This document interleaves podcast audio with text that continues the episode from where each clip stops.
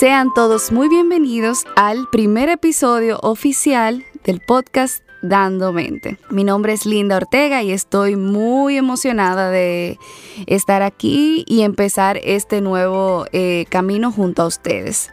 Antes de empezar con el tema oficial, durante esta semana, eh, celebrando el mes de la concienciación sobre el autismo, en mi Instagram, Linda Ortega R, pregunté sobre algunos eh, temas que le gustarían ver por aquí.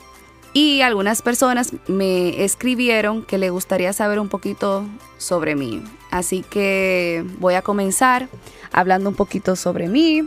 Mi nombre es Linda Ortega, tengo 26 años, soy casada y tengo una hija eh, perruna llamada Chloe. Soy cristiana y la razón por la que eh, me encontré o me topé con este mundo es porque mi primer trabajo fue con un niño con discapacidad y a partir de ahí me enamoré de este mundo que nunca había conocido. Después de esta primera experiencia eh, y pasado algunos años, tuve la oportunidad de recibir una beca para estudiar análisis del comportamiento aplicado. En sus siglas en inglés, ABA, y ahora mismo estoy en la espera de tomar el examen para convertirme en BCBA.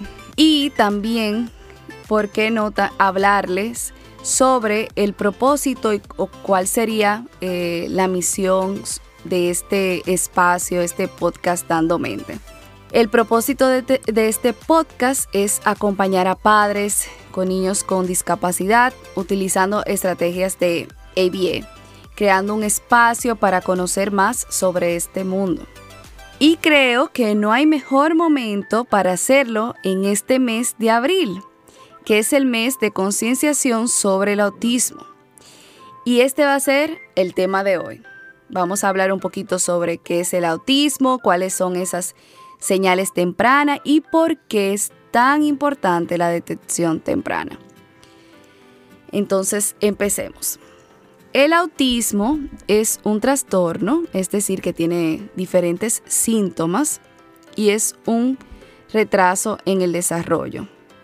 Lo que quiere decir que según la norma o la medida, este niño o niña presenta habilidades por debajo de eh, estos hitos del desarrollo.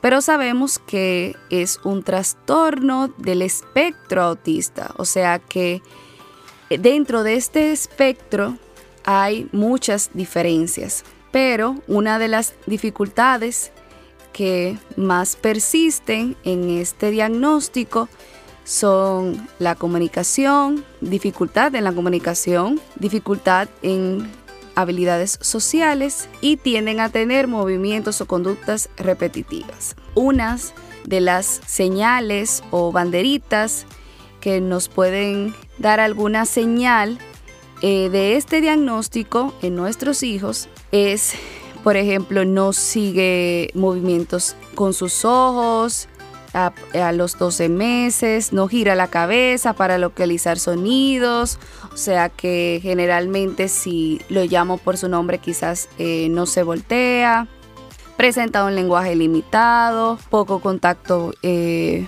visual y muchas otras cosas más. Claro, recalcando que estas son algunas señales, pero el diagnóstico oficial debe de ser dado por una psicóloga o evaluadora.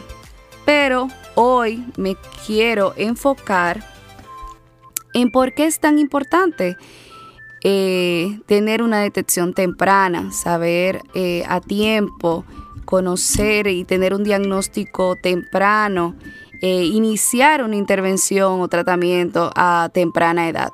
Y es porque está comprobado que una detección temprana en nuestros hijos puede tener un mejor pronóstico.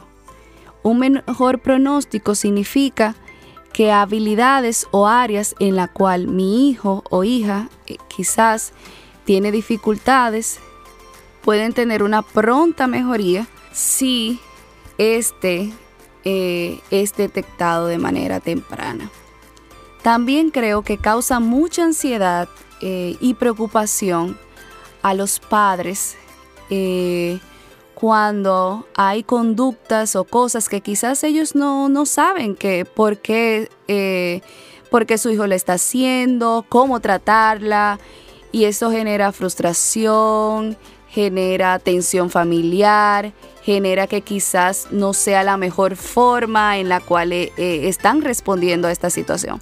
Entonces, tener un diagnóstico a temprana edad puede tener, eh, obviamente no quitando eh, la seriedad y todo lo que puede, lo que impacta este diagnóstico a la familia, pero también traza como un camino, un camino que aunque uno sabe, uno no sabe qué va a pasar en el futuro, pero sí va haciendo pasos hacia eso y trae tranquilidad eh, de saber qué es lo que ya tiene mi hijo o hija. Y también sabemos que las, hay diferentes áreas en donde se desarrollan los, eh, nuestros hijos.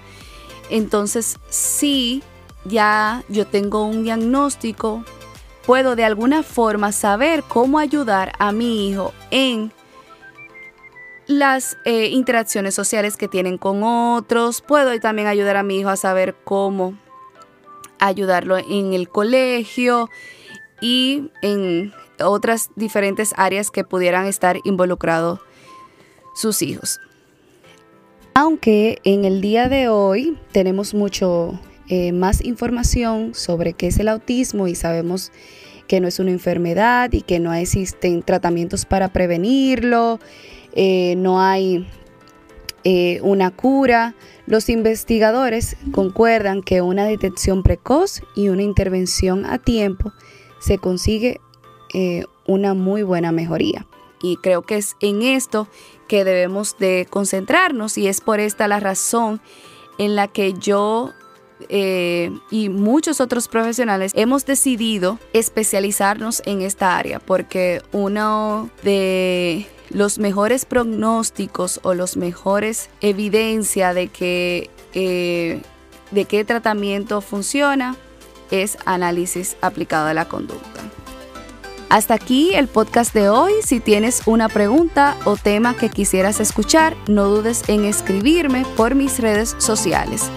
Me puedes encontrar en Instagram como Linda Ortega R y no olvides darme follow en la plataforma que estás escuchando este podcast.